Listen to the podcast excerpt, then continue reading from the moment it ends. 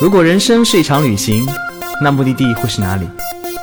你可以选择带着疑问留在原地，也可以有多远浪多远。本节目由报名还有年龄限制的稻草人旅行联合喜马拉雅共同推出。稻草人旅行是大众点评三千二百四十五家旅行社中口碑排名第一的旅行公司，颠覆传统，只做青年人的小团队旅行，和同龄伙伴一起浪，遇见你的激情、友情还有爱情。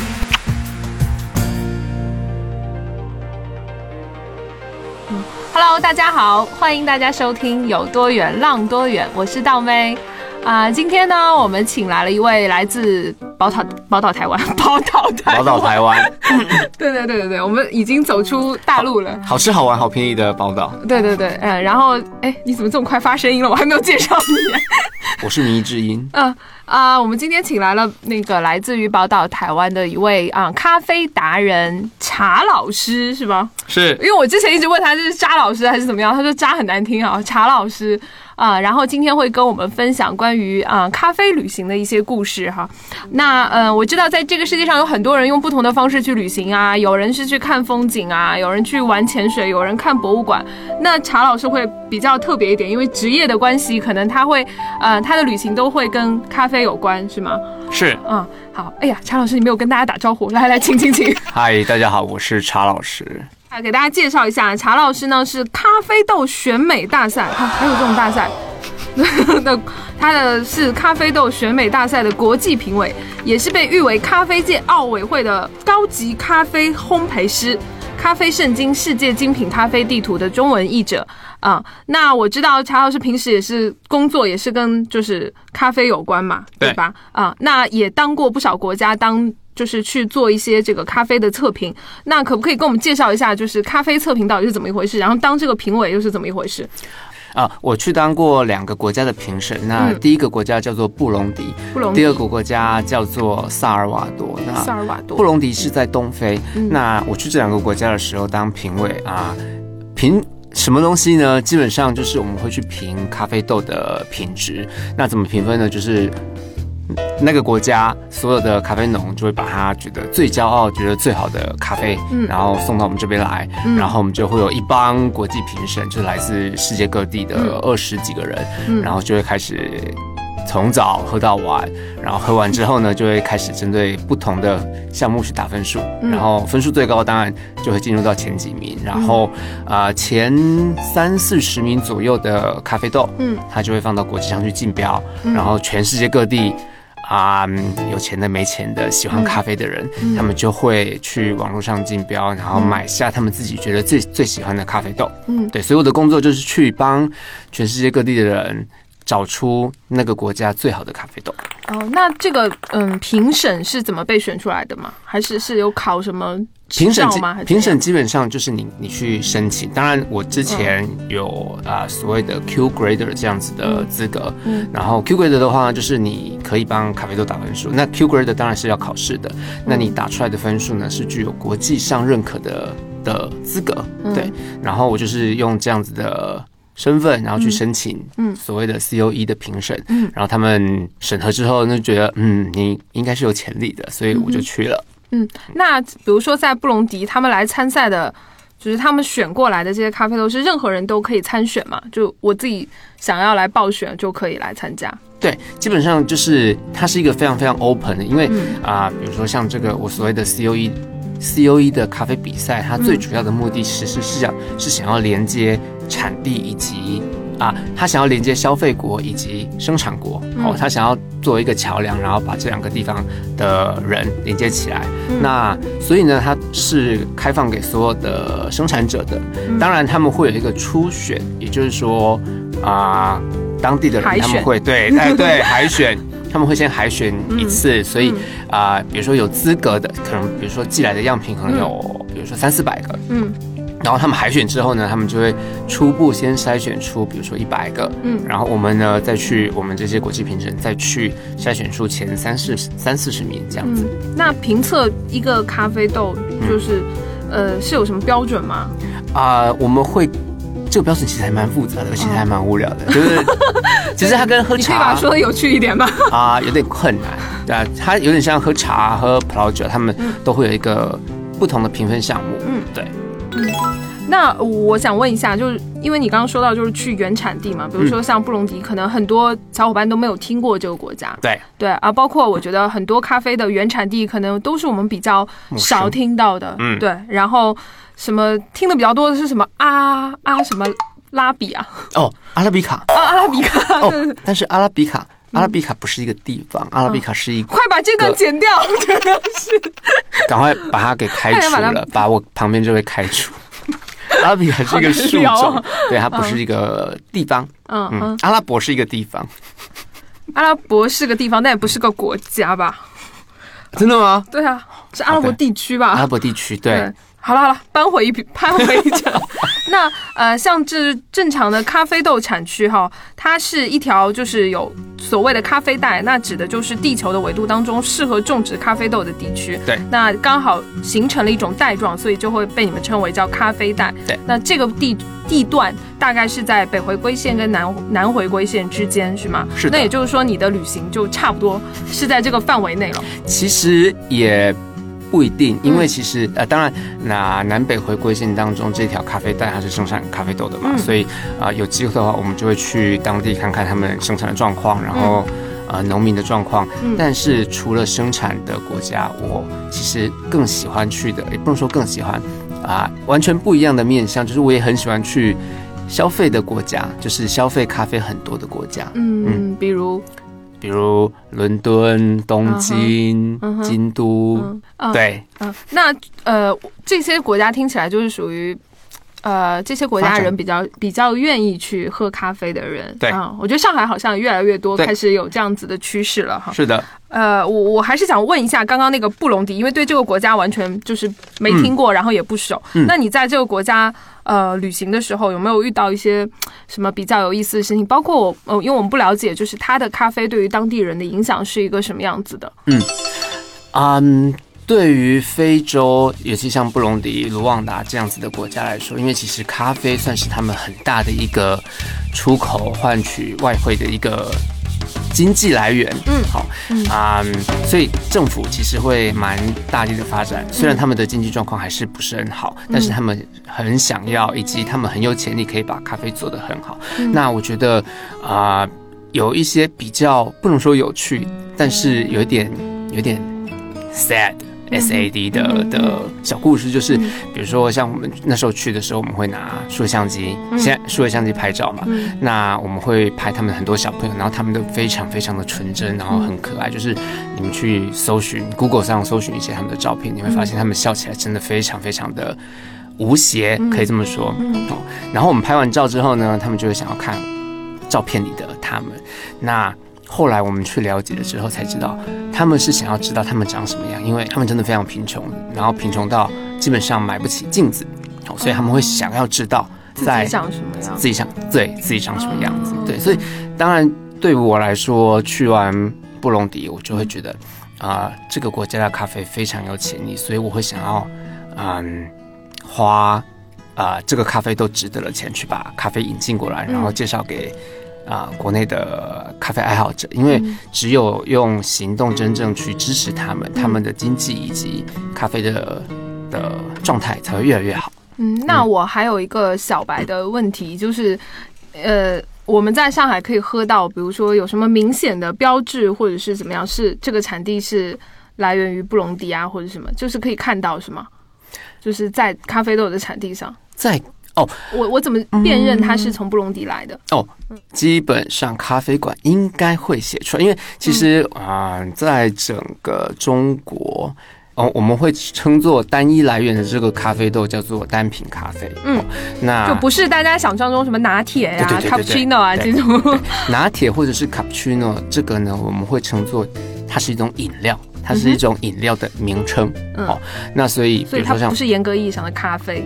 它也是咖啡的一种，嗯，对，但是它不叫做单品咖啡。嗯所谓的单品，比如说我们举大家比较熟悉的茶好了，比如说它可能来自于福建的某个山，嗯，武夷山。福呃武夷山，武夷山在福建，对。对，比如说来自武夷山的茶，那这个东西我们这个茶我们会叫做单品的茶，嗯。对，它就不是一个很多豆子很多茶混在一起的东西，对，嗯所以呢，越来越多的咖啡馆他们会去推荐给消费者所谓的单品咖啡。那单品咖啡基本上他们就会用产地、甚至庄园或者是啊、农园主人的名字去呈现。嗯对，所以你看到名字越奇怪的，嗯，可以这么说，名字越奇怪的。耶加雪菲，对它，它像耶加雪菲，它也是一种单品咖啡，那它就是一个产地。哥伦比亚吗？哥伦比亚是国家，哦，嗯，这个话题完全没有办法聊下去了。，基本上呢，就是啊、我觉得某种程度上呢，当你去一家国家家不是产区是吗？国家是一个很大的产区，比如说就它也算产区。对，比如说我们在喝中国茶，但是我们在喝中国茶哪一个省份、哪哪一一个？山头的哪一个农民种出来的茶，嗯哼，对，其实咖啡的概念非常非常类似，嗯，嗯，所以你就可以奔着越奇怪的名字去点，对，就显得比较有逼格。哎，显得比较逼格，显得你比较了，啊，但是很多东西其实你可以跟咖啡馆的主人或是咖啡师多聊聊，嗯哼，他们会给你很多好的推荐。哎，正好那个茶老师在这里，我想问，就女生会比较，你有没有什么推荐啊？就是女生比较适合的味道，以你的专业专业水准，女生其实我觉得，嗯就是咖啡的口味上有分女生比较喜欢的，或者是男生？没有，就是完完全是个人化的。嗯。没错，嗯哼。嗯。嗯。那呃，刚刚那个查老师有提到，就是他会也会很愿意去一些就是呃咖啡消费国的一些旅行，比如说东京啊，嗯。比如说呃台北啊，嗯。是吗？啊，那嗯，可不可以跟我们分享一下，就是这些呃这个当中有给你印象很深刻的地方吗？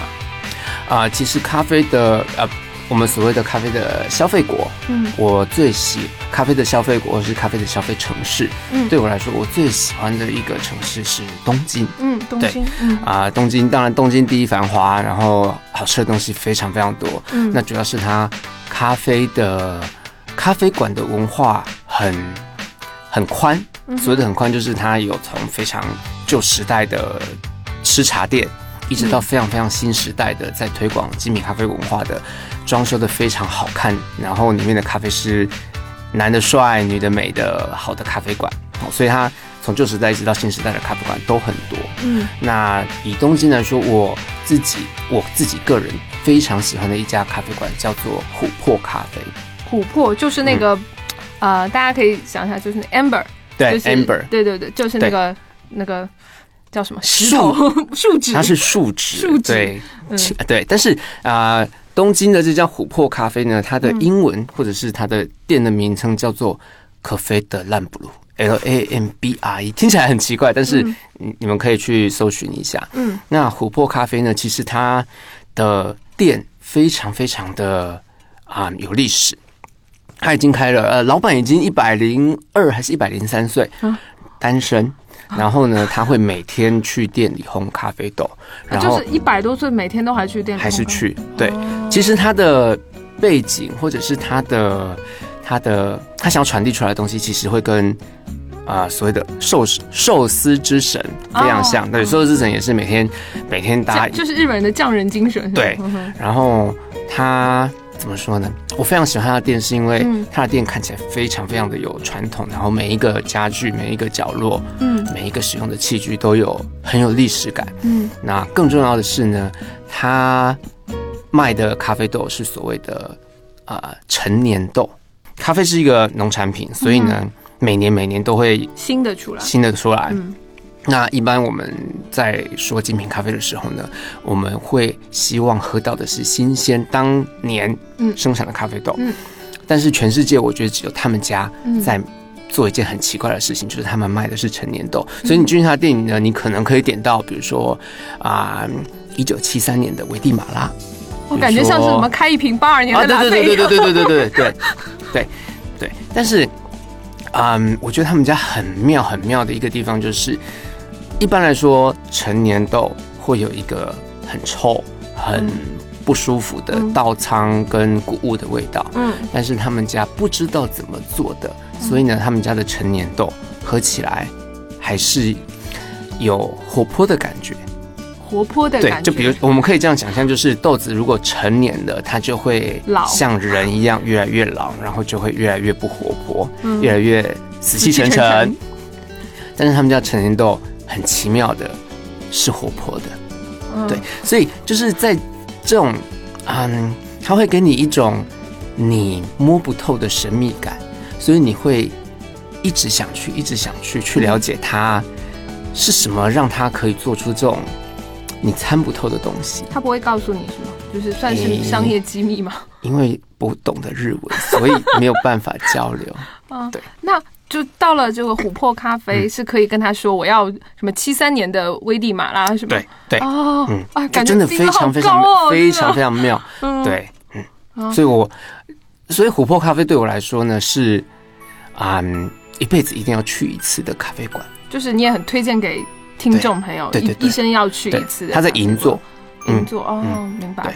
很店很小，然后就是我我真的是我第一次去我就爱上他了，所以基本上我每次去日本我都会去所以。还是能看到那位一百多岁的店主吗？哦，他现在很少去，很少去哦。对，嗯嗯，呃，那东京之呃，除了琥珀咖啡之外，有没有什么别的就是比较特别一点的咖啡馆？东京吗？嗯，以东京来说，我第二喜欢的叫做丸山咖啡。丸山，啊丸山丸子的就是丸子的丸丸，对山就是大山的山，大山砍大山的山，嗯对，因为我跟丸山咖啡的老板很熟，所以在这里 打广告吗？对掉它对对，别别别别别别别这样，我会推荐他，主要是因为他他花了非常非常多的精力、时间、金钱在教育消费者怎么样去欣赏精品咖啡。嗯，对所以他是有课程吗？还是怎么样？嗯，还是有店员来跟你讲解，就是你点的这个咖啡是有哦？当然，嗯一般来说日本的服务都非常好嘛，嗯虽然还是很难用语言去交流，但是嗯我我为什么说他花很多的时间在教育消费者呢？因为啊、他他他有出书，嗯哦，这是第一个。第二个呢，他有一些在店里面的课程。嗯第三呢，他在店里用他的菜单嗯来教育消费者。好、所以嗯对，所以他店里的 menu 呢，就会永远都会有，比如说二三十种不同的单品咖啡。嗯那消费者看 menu，他就会开始产生疑问。嗯好，我们的目的就是让消费者产生疑问，因为你有疑问，啊、店员才能够跟你讲，跟你讲、跟你介绍、跟你说明。好，那除了这个以外呢，他非常的愿意培养他的员工，嗯他利用他的员工去教育消费者，然后嗯所以他的流动率非常，他店里的流动率非常的低。嗯然后也因为他非常愿意教育啊、非常愿意投资，非常愿意培养他的员工，嗯好、所以他们几乎这五六年嗯都可以拿到日本咖啡师比赛的冠军。哦基本上只只要他们家出来，他们家就是冠军。哦所以呢，他们也培养出了一个世界冠军。就是基本上要培养出一个咖啡界世界冠军。奥运会世界哎，冠军咖啡界的奥运，对，嗯那呃，我我知道那个查老师来自于宝岛台湾，那嗯，很难绕过去，对不对？对因为我觉得包括台湾现在旅行也特别特别的风靡大陆吧。我觉得很多人可能也不一定会想到去台湾要为了咖啡去、嗯去旅行，但是这个东西我觉得是可以大家去尝试的。呃，有没有就是推荐，比如说台北啊，或者嗯哪里有推荐的咖啡馆给大家？台湾的话呢，我非常推荐各位所有人啊，不能说所有人？不能说所有人，不能说所有人，就是如果你去台湾，嗯，一定要去一个城市叫做台南，我就猜到是这里，为啥？因为嗯，没什么。啊？你是台南人，哎，不要说出来，不要抱，不要起我的底。哎。嗯，对，当然因为我是台南人，但是啊，二十四小时吃不停。哎，真的嗯，就是你，嗯，如果如果大家有机会有空，可以从北到南，然后从东部再绕一圈上来，会发现其实台南是一个最能够待上一个星期，嗯，而且每天都有不同的事情可以做的一个发啊胖的时间。啊，嗯对，对，你可以待一个星期，有很多不同的事情做。你可以待一个星期，然后每餐不重样的吃嗯不同的东西。嗯那而且都是，而且巨便宜巨好吃，就嗯基本上在台南很难很难踩到地雷。嗯好那也因为这样子的这样子的生长背景、生嗯生长环境下，嗯所以基本上每个台南人都对吃很挑剔。嗯所以啊、台南人开的开出来的咖啡馆就会显得更挑剔。嗯，好、那我有一个非常喜欢的咖啡馆，叫做咖啡地图。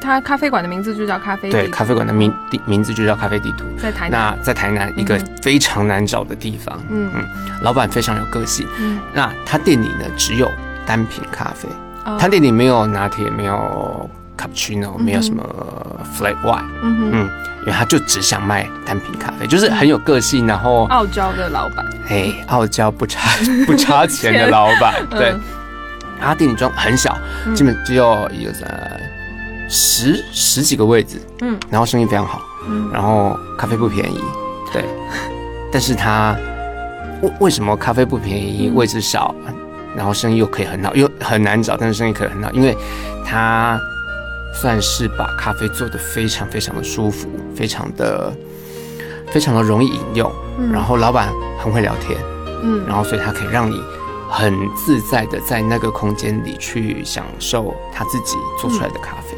那今天被你推荐完之后，老板的生意可能会更好。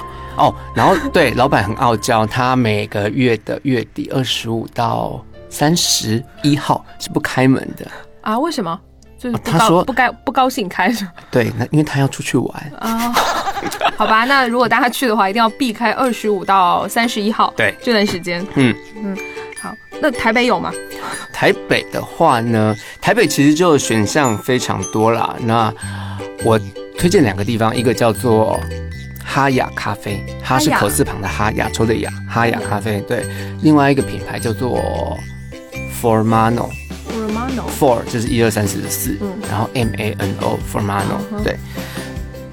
为什么推荐呢？因为哈你也雅是我认识他们，基本上 也认识他们的老板。基本上咖啡圈蛮怎么说呢？就是毕竟混过啊，混过就会留下痕迹，没有啦，就是跟大家其实都算蛮熟的。嗯然后为什么推荐哈雅呢？因为我以前在那边工作，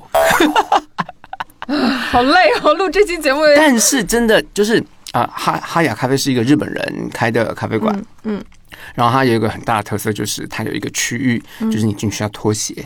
嗯对那我会觉得那是一个可以非常非常舒服放松的角落。嗯那当然，他们的咖啡做的挺好的。嗯然后另外一家 Formano 是因为啊、我们我跟他我跟老板认识很久，然后 Formano 也培养出了三个台湾的咖啡师冠军。嗯那所以他们是用很很很认真的态度在做咖啡，但是啊、认真的同时呢，他们其实是想要试着把喝咖啡的门槛降低，嗯好所以他们不会给你很大的压力。嗯比如说，其实有些店哦，他就会营造一种你这个傻逼喝不懂你就滚啊，不不，类类类似是这样。刚刚那段话应该要切掉吧？刚 刚那句，刚刚那段话用逼的就可以逼过去了。对对对就意思就是说呢，你如果不懂得欣赏我做出来的东西，你就不要进来啊。很多店其实会有一点点这样子的的感觉。其实咖啡师也是，他就会觉得这是我的，你懂个屁呀 对你懂个屁呀、这是我的地盘，我做出来的东西你就是要给我好好的喝。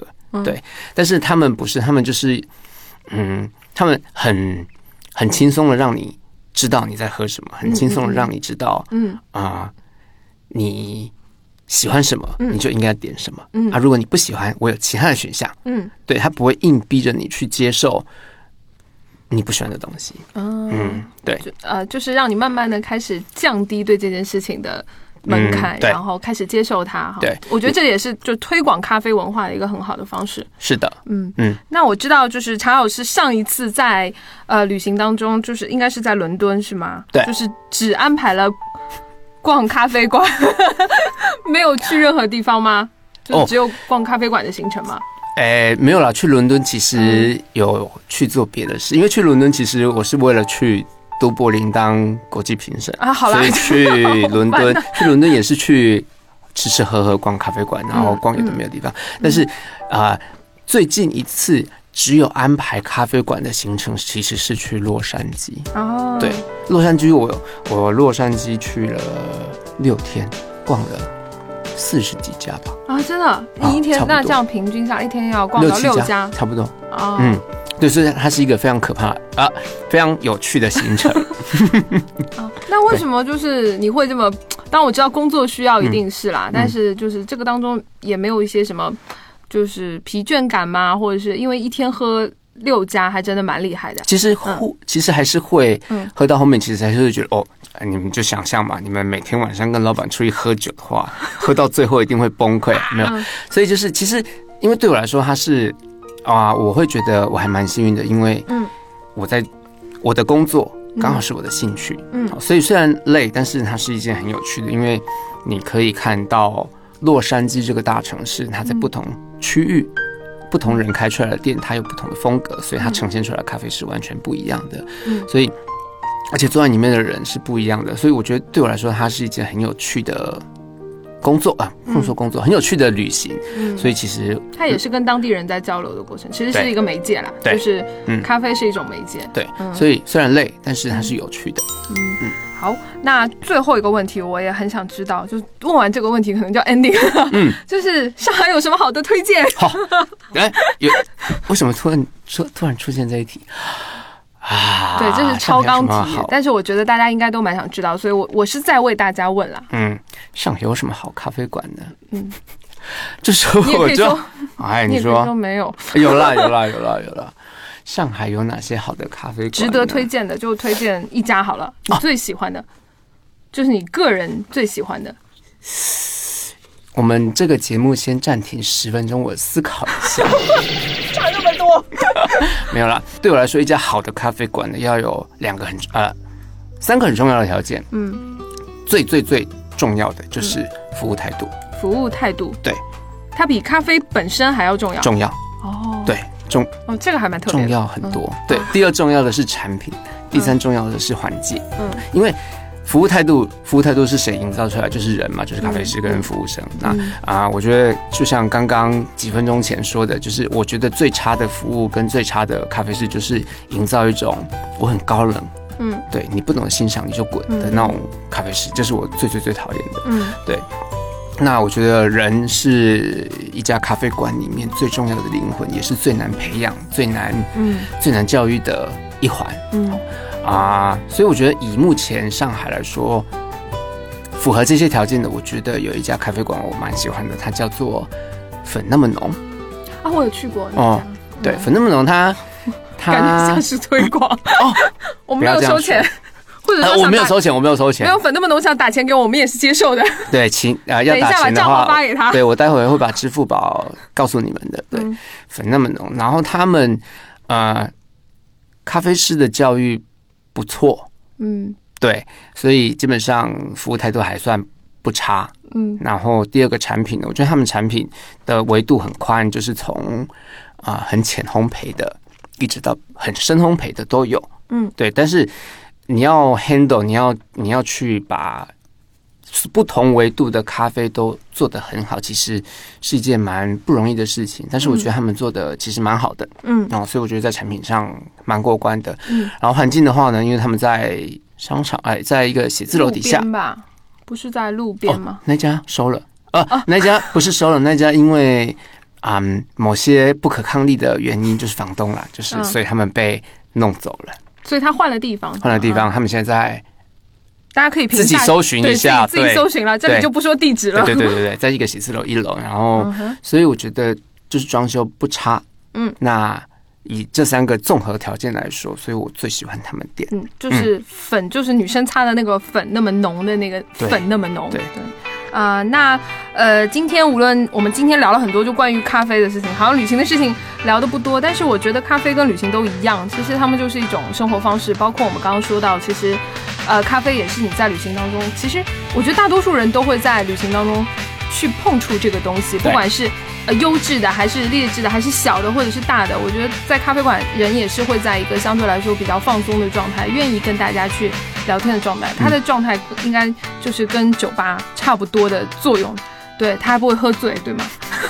他不会出事情。哎，很难说，对了，他不会出事啊。嗯，那我们今天也很感谢查老师来做客我们的节目，让我们就是跟着他能够重新认识这个世界，包括刚刚提到什么布布隆布隆迪对对对，这是第一次听到。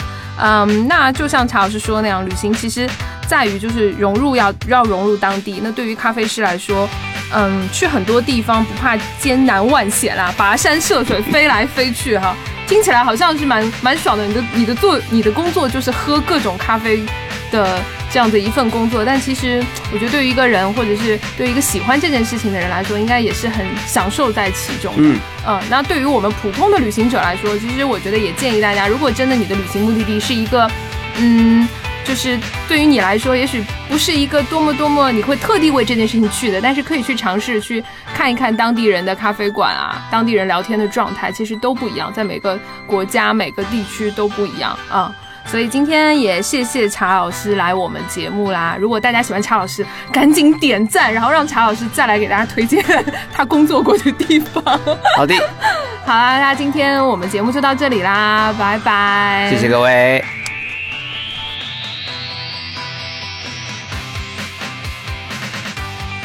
旅行不止吃住行，更不只是买买买。我们不说攻略，不灌鸡汤，时常走肾，偶尔走心。这里有最真实的旅行故事，最奇葩的囧途奇遇，最没有节操的激情四射。没有说走就走的勇气，没关系，带上耳朵，也可以有多远浪多远。请搜索“稻草人旅行”，和我们德艺双馨、颜值出众的领队一起出发，爱上这个世界。